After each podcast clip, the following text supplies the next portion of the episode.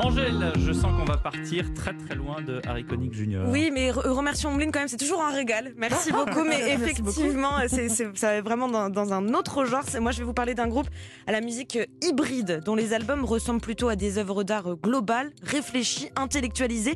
On en écoute un extrait et je vous explique. Ce groupe, c'est Kabaddi. Un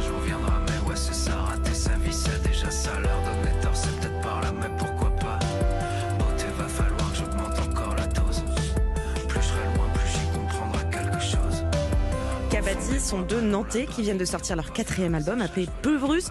Peut-être que ce terme vous dit quelque chose. Burrus Frederick Skinner est un psychologue qui a mis au point une expérience au début des années 30, la boîte de Skinner, avec dedans des rats et des pigeons. Le Ah ouais. but, déterminer comment conditionner ces animaux à effectuer une action.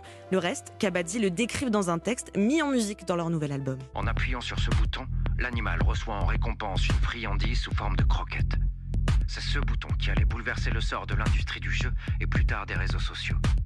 Au début, les pigeons tâtonnent, puis comprennent très vite le lien de cause à effet. À chaque appui sur le levier bouton, ils reçoivent une ration.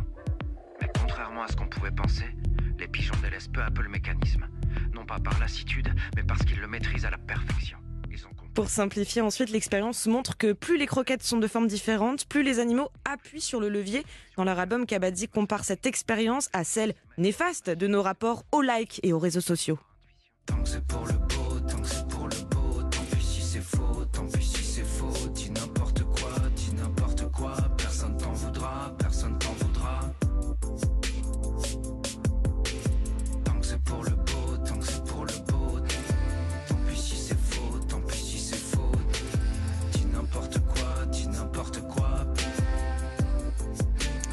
Alors vous parliez d'un album euh, concept, hein on est complètement dedans.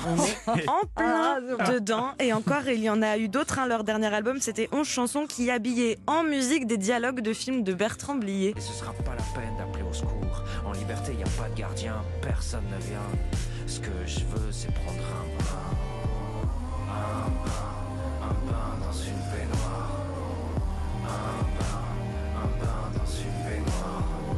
Alors vous l'entendez, la musique de Kabaddi est entre le slam et le rap, la pop et l'électro, si tant est qu'il faille mettre les artistes dans des cases, tout ce qu'ils détestent, eux qui sont avant tout des artistes de scène et qui regardent le monde s'étioler avec une mélancolie et une rage saine. Si c'est perdu, c'est perdu.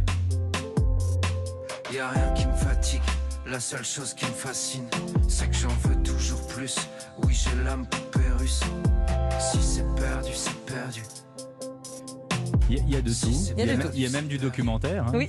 C'est- extraordinaire. Du film, Et puis il voilà. y a du groove. Il Là, sur C'est perdu là. Ouais. Un bon vieux groove comme on aime bien. Merci beaucoup Merci Angèle. Pierre.